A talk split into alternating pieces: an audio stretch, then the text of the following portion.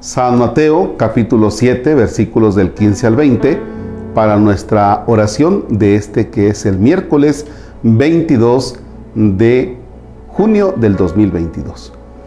En el nombre del Padre y del Hijo y del Espíritu Santo.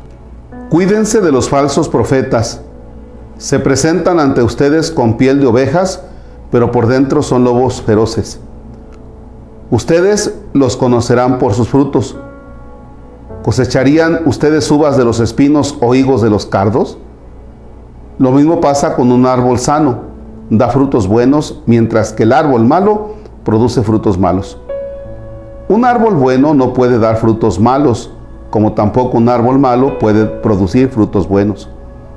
Todo árbol que no da buenos frutos se corta y se echa al fuego. Por lo tanto, ustedes los reconocerán por sus obras. Palabra del Señor. Gloria a ti, Señor Jesús. ¿Quién es un profeta? Tenemos que dejar eso claro.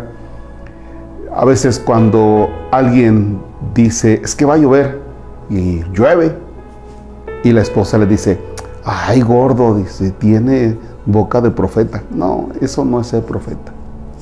Ser profeta es una persona que habla en nombre de Dios. Para comenzar, no habla cosas de él como persona o de ella como persona. Es una persona que habla basado en, en Dios y que desde Dios, desde la Sagrada Escritura, ilumina una realidad.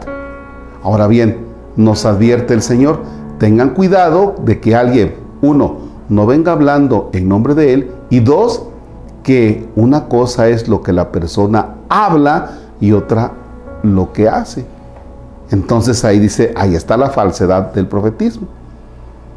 Cuando una persona dice una cosa, pero está haciendo otra, es decir, dice algo positivo, pero hace algo negativo, entonces nos advierte el Señor. Dice, ten cuidado porque no puede estar dando frutos malos una persona que está diciendo cosas buenas. Entonces ahí hay una falsedad. Conclusión. En la vida es muy fácil ponerse a hablar. Un ejemplo lo tienen aquí con este padrecito. Se pone a hablar, decir cosas, recomendaciones, pero ¿cómo se puede medir el padre Marcos? Es decir, lo que estás hablando, ¿tú eres el primero que lo llevas a cabo? ¿Tú lo cumples? ¿Tú lo haces, padre Marcos? O sea, es un análisis el que tiene que hacer el padre Marcos. Pero también usted como padre de familia, porque usted también es profeta con sus hijos, usted como madre de familia es profeta también con sus hijos.